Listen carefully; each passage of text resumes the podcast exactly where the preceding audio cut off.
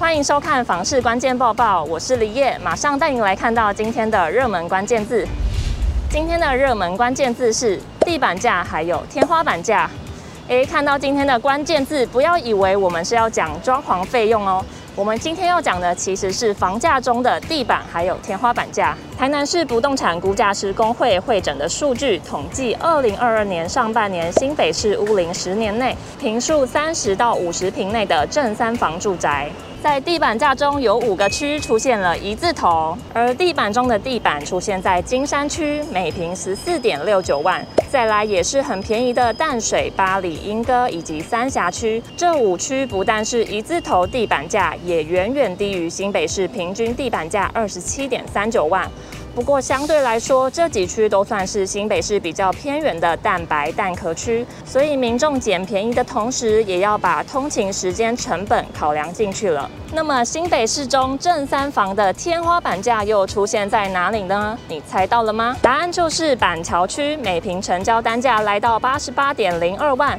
可以说是一个新北市两个世界。板桥区作为新北市府所在地，区内生活机能、百货、影城林立，更拥有四铁共构的交通枢纽地位，本来就是民众新北买房的热门区域。再来，天花板价排名第二的是新店区，成交单价八十二点一八万，也是八字头。新店区是著名的文教区，而且区内还有捷运绿线与环状线，往来大台北地区相当便捷。另外，我们也来看到正三房的上半年平均单价，最便宜的仍然由金山区、淡水、莺歌、八里区拿下，平均单价二字头。不过三峡区在平均单价上就没有地板价那么亲民了，平均单价来到三十二点五九万，而平均单价中最贵的区域就是永和区，五十七点一四万。同样为五字头的还有新店区以及中和区。今天的精选新闻来看到，有专家提出，影响房市的重要因素可以分为短期、中期以及长期来看。品佳建设创办人胡伟良认为，短期的房价走势要看金融环境和民众对于房价的预期心理，像是市场的资金供应越宽松，房贷利率越低，房价上涨的预期心理越强，民众投入买房的越多，房价短期就越容易上涨。而中期的房价走势要看可用建地的供给，长期的房价走势则是看未来的人口数量，也就是少子化及高龄化将成为重要的影响因素。再来看到轨道建设，通常会被认为是房市利多，不过怎么会有人把轻轨认为是险恶设施呢？轻轨获得的拥护度不如捷运，甚至有人质疑对于通勤的帮助不大，反而造成交通混乱。全球居不动产情报室总监陈秉成曾表示，由于各区交通工具使用习惯与都市区域发展不同，